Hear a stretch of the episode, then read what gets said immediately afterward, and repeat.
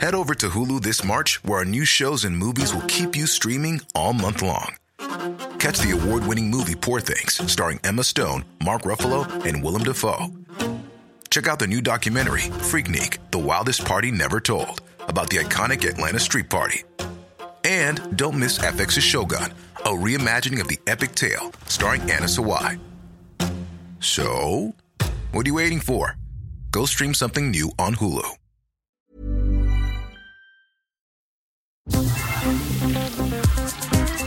Eilmeldung.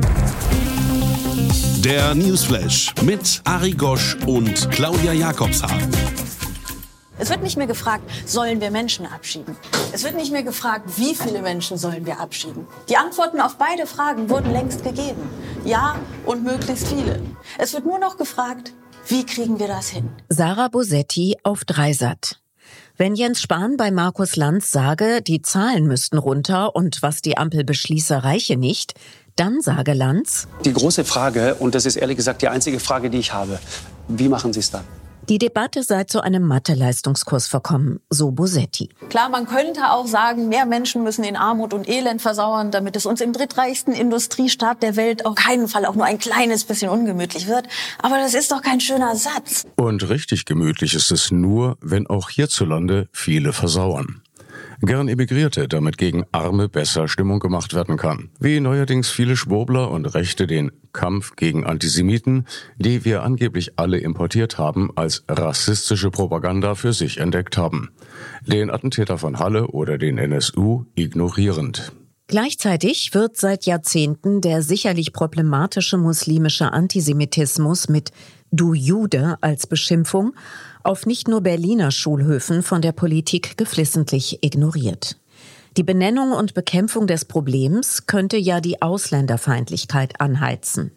Und Nichtstun verbunden mit etwas Wachschutz ist billiger. Und so ist ein wirksames Vorgehen gegen Antisemitismus nicht zu erkennen. Und konkret schon gar nicht. Nach dem unmenschlichen Hamas-Terroranschlag am 7. Oktober wurden danach wieder nur Synagogen geschützt und kaum andere Treffpunkte normalen jüdischen Lebens in Deutschland.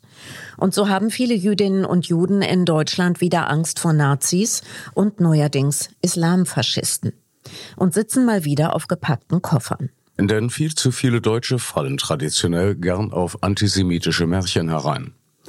Gerade sehr beliebte Opfer-Selbstinszenierungen zeigt ein interessanter Bericht des Hessischen Rundfunks mit Einblicken in palästinensische Leidenserzählungen, wobei dreist die aktuelle wirkliche Bedrohung von Jüdinnen und Juden in Deutschland auf sich selbst projiziert wird. Und auch vor Geschichtsfälschung wird nicht zurückgeschreckt. Eine deutsch-palästinensische Studentin. Noch nie hat Krieg in irgendeiner Weise zur Lösung beigetragen. Aha. Der Verteidigungskrieg gegen Nazi-Deutschland? Nie gehört? Die PISA-Studie hat recht. Das deutsche Bildungssystem versagt auf ganzer Linie, weil es versagen soll. Deutsch-PalästinenserInnen und auch Deutsch-InderInnen oder NigerianerInnen mit Ausweis sind halt weiterhin Deutsche zweiter Klasse. Die auch viel seltener Kita-Plätze bekommen. Wie es gehen kann, wenn politisch gewünscht, zeigt die gelungene Integration vieler Ukrainer und vor allem Ukrainerinnen. Ansonsten ist Integration in Deutschland vor allem ein Lippenbekenntnis, damit viele Betroffene nicht aufmüpfig werden. Wobei konformistische Rebellion von oben erwünscht ist. Die von Landwirtschaftsindustriekonzernen gesponserten protestierenden sogenannten Bauern, die sogar vor versuchten körperlichen Angriffen oder schlimmer auf den Wirtschaftsminister nicht Halt machen, werden so von den meisten Medien gefeiert. Nur was sind die punktuellen Straßenblockaden der letzten Generation gegen die ganze Stadtteile lahmlegenden Trecker-Demos wegen Streichung unökologischer Subventionen? Wer hat sich beschwert, wenn Krankenwagen nicht durchkamen, einen ganzen Tag lang? Nur mal so eine Frage. Nebenbei. Es geht nicht um die Idylle des kleinen Bauernhofs. Im Gegenteil, es geht vor allem um die Agrargroßindustrie, die null Rücksicht auf Umweltschädlichkeit ihres Tuns nimmt. Glyphosat, für Schwerkranke wichtige Reserveantibiotika für Schweine. Tierquälerei. Eine pikante Meldung dazu hat jetzt Claudia im Newsflash aktuell. Für Landwirte war das Wirtschaftsjahr 2022-23 ein Ausnahmejahr. In allen Betriebsformen wurden Spitzengewinne erzielt. Das zeigt eine erste Trendauswertung der Buchführungsergebnisse durch den Landesbetrieb Landwirtschaft Hessen. Viele Unternehmen bezeichnen ihre Produkte als klimaneutral. Die Behauptungen der Konzerne beruhen alle auf dem Kauf von CO2-Zertifikaten auf dem freiwilligen Kompensationsmarkt. Ein System, das viel verspricht, aber kaum etwas einhält.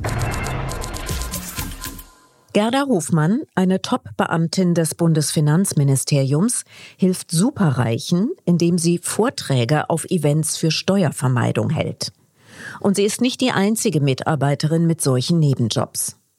Manche Beamte aus dem Finanzministerium kassieren mit solchen Aufträgen seit Jahren offenbar Zehntausende Euro zusätzlich zu ihrem Sold.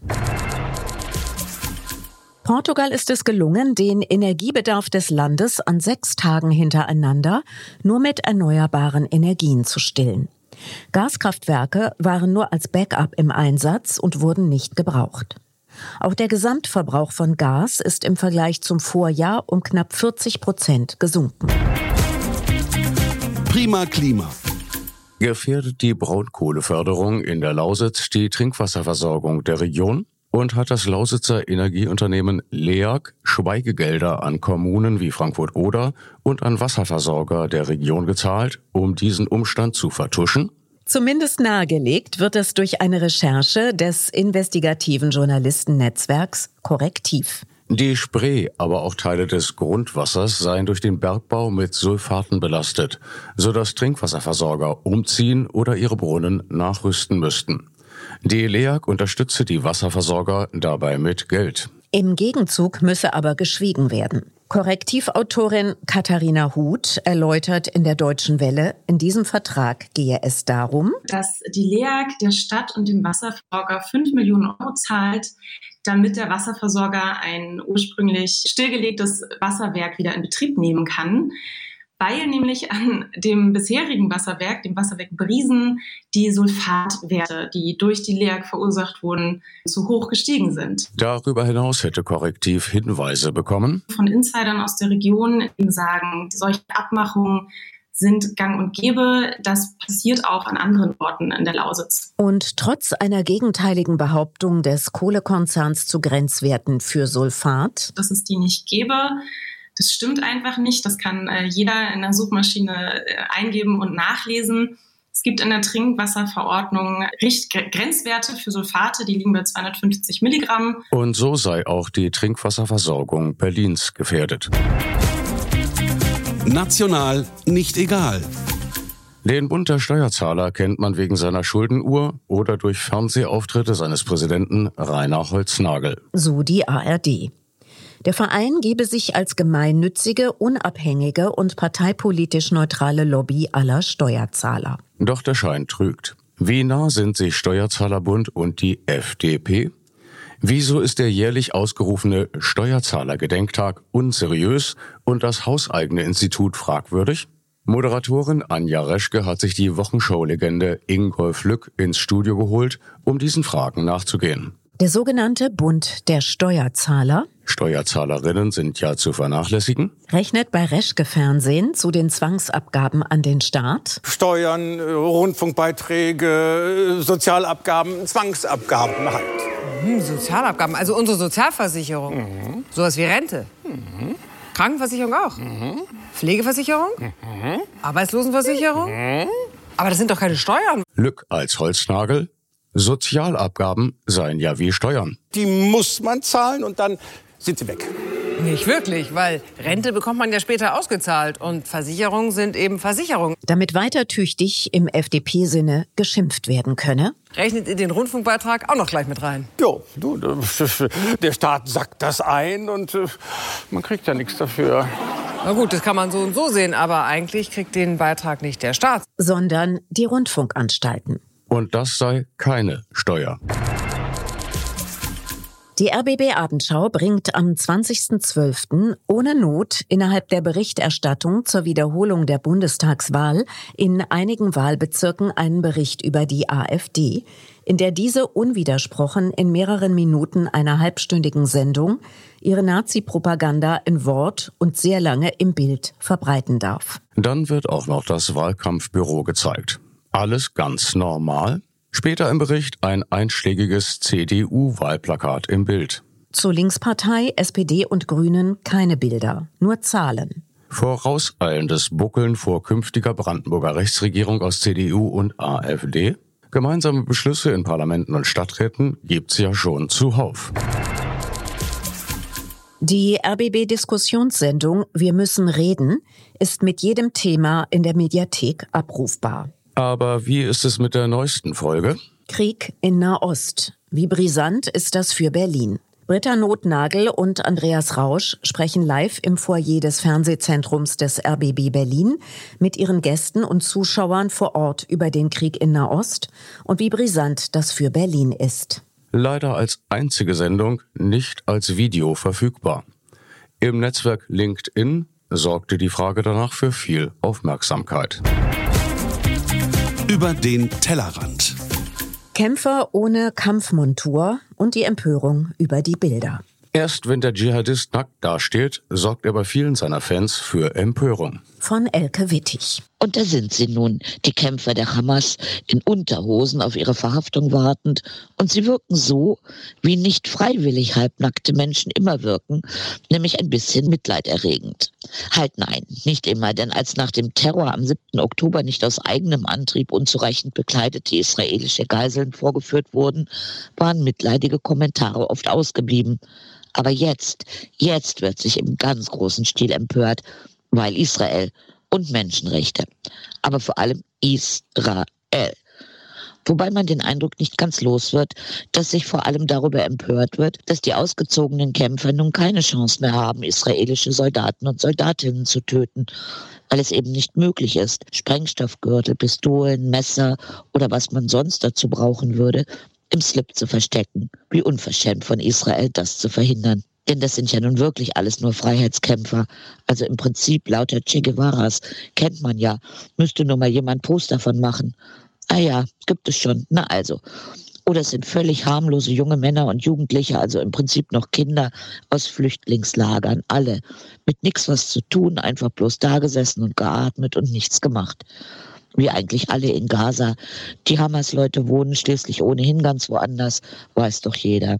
Und so geht das seit dem Wochenende schon wieder in einer Tour und wehe, man weist darauf hin, dass nein, es ist internationalem Recht zufolge kein Kriegsverbrechen. Und ja, der Terror vom 7. Oktober hat tatsächlich stattgefunden. Und nicht nur das, einige der Bilder wurden von den Tätern selbst gemacht. Und Israel hat längst dazu aufgerufen, die Aufnahmen nicht weiter zu verbreiten. Wobei schon klar sein sollte, dass ein ziemlich sicherer Weg zu verhindern, dass man irgendwann in Unterhosen dastehen muss, darin besteht, niemanden zu ermorden oder zumindest Morde nicht zu feiern. Jesses, was herrscht dann für eine große moralische Aufregung? Und vor allem, was gibt es dann für viele Abers? Danke, Elke. Toxische Männlichkeit. Die Vereinten Nationen haben laut WDR auf die erschütternden Berichte über sexuelle Gewalttaten, die nach dem Massaker der Hamas in Israel ans Licht kamen, reagiert. Sie haben die brutalen Angriffe verurteilt und zeigten sich besorgt über die Berichte sexualisierter Gewalt. Die Zeugen schildern brutale Vergewaltigungen während des Nova Musikfestivals. Überlebende berichten von einer Apokalypse der Leichen und vielen jungen Frauen, die entkleidet und verstümmelt aufgefunden wurden. Die Traumatisierung der Überlebenden ist groß. Sexuelle Gewalt ist weiterhin mit Stigma und Scham verbunden, was die Bewältigung für die Opfer erschwert. Die israelische Regierungssprecherin Tal Heinrich. Sie missbrauchten israelische Frauen. Sie erniedrigten israelische Frauen, vergewaltigten sie. In manchen Fällen vor ihren Liebsten. Achtung, Triggerwarnung. Fachleute wie Dr. Kochaf El-Kayam Levi betonen die Bedeutung der Aufarbeitung dieser Verbrechen. Ein Video zeigt einen Terroristen, der eine schwangere Frau foltert, während sie noch lebt. Sie schneiden ihren Bauch auf, nehmen den Fötus heraus und schneiden ihr eine Brust ab, während sie sie noch schlagen. Triggerwarnung Ende. Die israelischen Expertinnen kritisieren die verspäteten Stellungnahmen internationaler Frauenorganisationen und der UNO. Die langsame Reaktion untergrabe die Glaubwürdigkeit dieser Institutionen im Kampf gegen geschlechtsspezifische Gewalt. Jan Böhmermann über finanzielle Vorteile des Ehegattensplittings, vor allem für ihn als Gatte. Ey Babe, ich, ich denke an dich, aber ähm, rein rechnerisch wäre es für uns beide besser, wenn du als meine Ehefrau gar nicht erst anfängst, eigenes Geld zu verdienen. Mehrfach schon wurde Deutschland von der OECD und der Europäischen Kommission für das Ehegattensplitting gerügt, weil es Frauen vom Arbeitsmarkt fernhalte. Ja. Aber es gebe ja Möglichkeiten. Wer einen Minijob ausübt und sonst keine weitere Arbeit hat, ist in der Regel über den Ehepartner krankenversichert. Zwei Fliegen mit einer Klappe, denn steuerfrei sind Minijobs auch. Problem gelöst, yeah, alle happy. Aber wenn er einmal tot sein sollte? Weil mit ihrem Minijobgehalt kann Selina sich ja nicht selbst versorgen. Bei der Witwenrente bekommt die Ehefrau einen Teil der Rente ihres verstorbenen Mannes. Professor Jutta Almendinger erklärt den Normalfall. Mutter nimmt 14 Monate Elternzeit, maximal jeder zweite Vater auch etwas Elternzeit. Teilzeitmütter 80 Prozent, Männer 8 Prozent. Daraus folge ein sehr geringes Lebenseinkommen von Frauen und entsprechend unterschiedlichen Rentenhöhen. Diese Lücken wird sehr stark institutionell unterstützt durch das Ehegattensplitting. Das muss umgestaltet werden.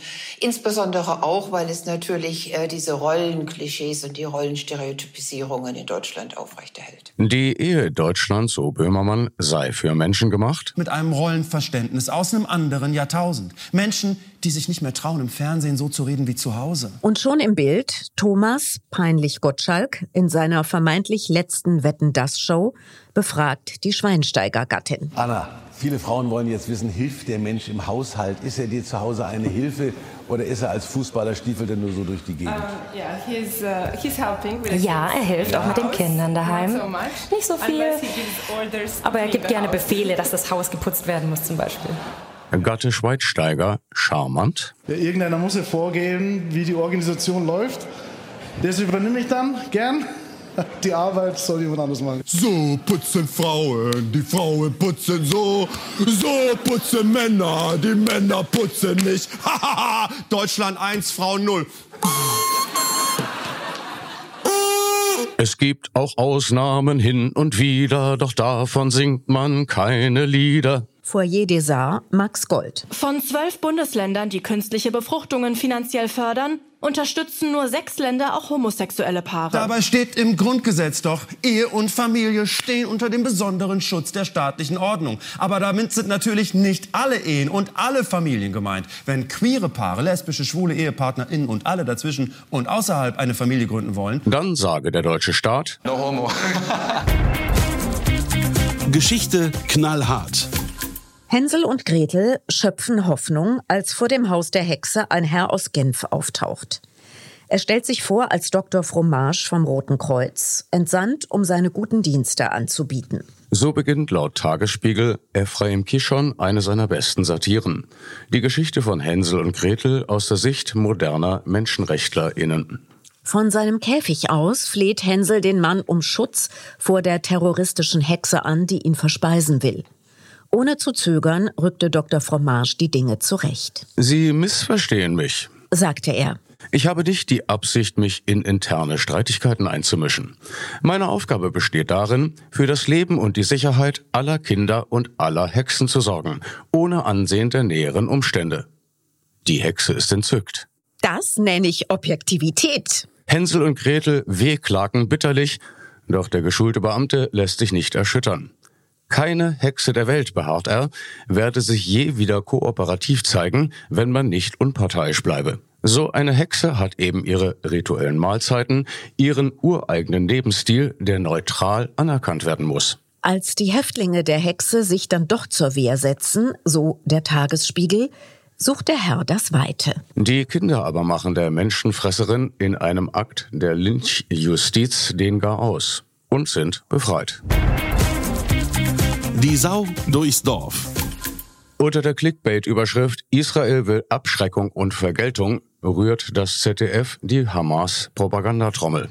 Die Formulierung stammt nämlich vom interviewten angeblichen Nahostexperten und nicht, wie suggeriert, von offiziellen israelischen Stellen. Schon gar nicht vom israelischen Kriegskabinett inklusive linker Opposition. Daniel Gerlach, dessen väterlicher Freund der Hardcore-Antisemit Peter Scholl-Latour war, Zitat, Neben dem Kampf gegen die Hamas und andere Terrorgruppen ging es Israel in den letzten Wochen auch um Abschreckung und Vergeltung. Darum, die Bevölkerung hart zu treffen, damit sie diesen Gruppen ihre Unterstützung entzieht.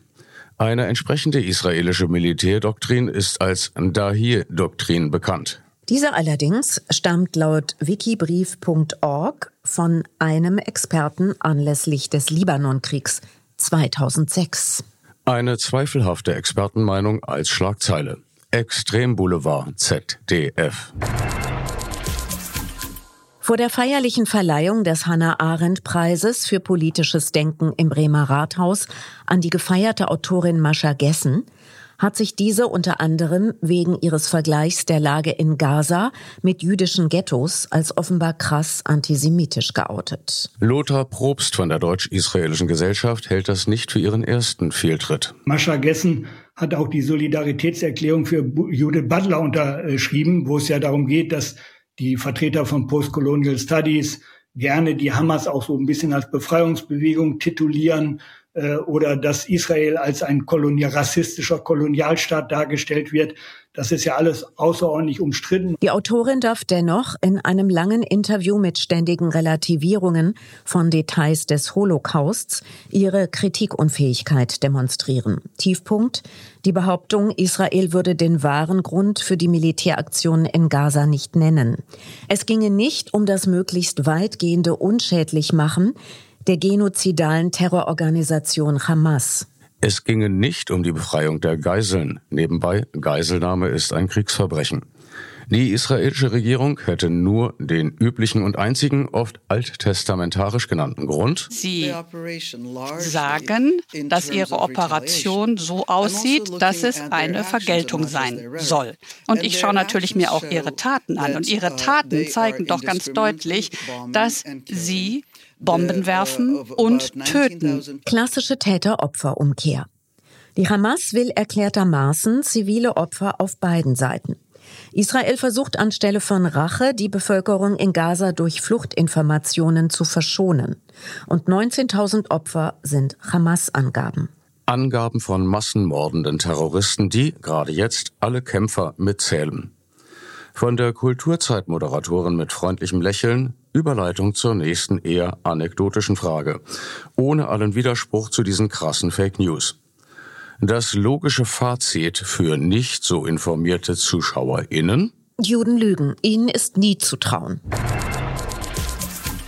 Die Person, die für Texteinblendungen der ARD-Tagesschau zuständig ist, entlarvt die Teilzeitdummheit der Redaktion. In Text steht richtig, Parlamentswahl in Serbien, während der Moderator verkünden muss, das Parlament aufgelöst und die vorgezogenen Wahlen anberaumt. Zum x-ten Mal, wie viele Parlamente werden denn parallel gewählt? Dazu das ewige Ärgernis, an einigen Tagen zehnmal gehört, das völlig unnötig gegenderte jeder weiß. Warum nicht alle wissen? Eine Silbe zu viel? Beef aus Weimar. Von Pierre Diesen. The Week. Jahresrückblick 2023 stark gekürzt. Mittwoch, 11. Januar. Die Besitzer beenden nach 21 Stunden die Geschäftsordnungsdebatte. Also Frau 35 Prozent, Mann 34 Prozent, divers 31 Prozent. Wer will zuerst reden? Worum ging es eigentlich? Auf der anderen Seite kommt der Polizist zurück. Na dann, Kameraden, Attacke! Sirenen heulen, eineinhalbtausend Robocops stürmen ins Dorf, sprengen das Plenum, Klimawisten fliegen nach rechts und links, Baumbesetzer vom Baum. Einer klebt sich am Schweinestall fest. Ein Beamter versucht, ihn mit einem Schweißgerät abzulösen. Nicht damit, du Trottel, du brennst noch die ganze Bude ab. wird doch eh abgerissen. Stimmt auch wieder. Weitermachen. Donnerstag, 12. Januar. Jetzt werden die Häuser geräumt. Ein Polizist knüppelt auf einen Klimawesten ein. Kommst du jetzt mit? Aua! Aber ich hab das noch gar nicht geantwortet. Maul halten. Kommst du jetzt mit? Aua! Ich habe doch Maul halten. Kommst du jetzt mit? Aua! Hey Schulz, lass ihn laufen, gleich geht's Mittag. Sonntag, 14. Mai. Während der Nacht hat ein Selbstmordkommando der Bundeswehr beim Eurovision Song Contest in Liverpool eine grandiose Niederlage errungen. Lord of the Lost wurde souverän letzter.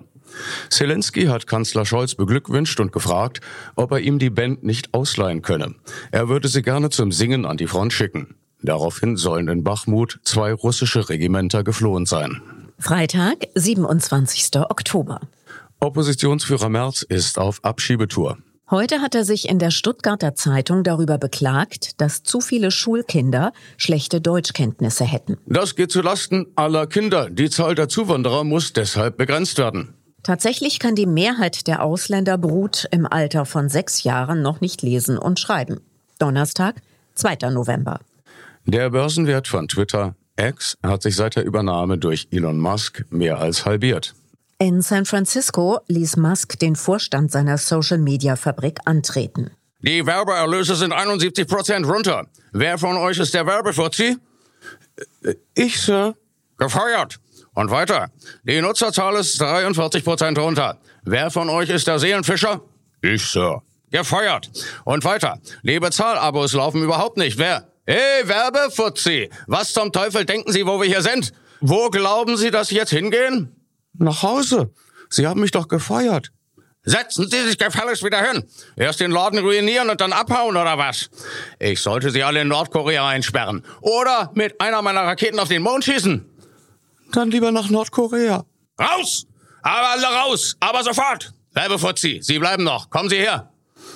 Sir? Wo wurden Sie? Telegraph Hill, Sir. Können Sie mich mitnehmen? Mein Wagen ist schon wieder kaputt. Danke, Pierre.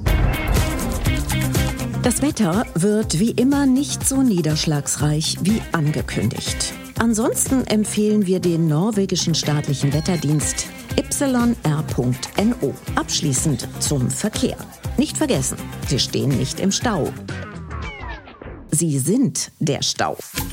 Im Übrigen sind wir der Meinung, dass Fahrräder auf die linke Straßenseite gehören. Die nächste Eilmeldung, Folge 63, am 6. Februar. Denn First Tuesday is Newsday. Eilmeldung der Newsflash zusammengeschrieben in schriftlicher und ausführlicherer Form. Auf Facebook und Instagram.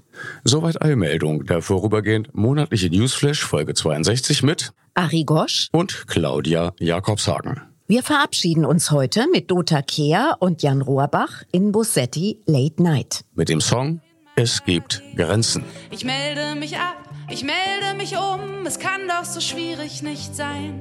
Schreibt einfach nur Erdenbewohner da rein.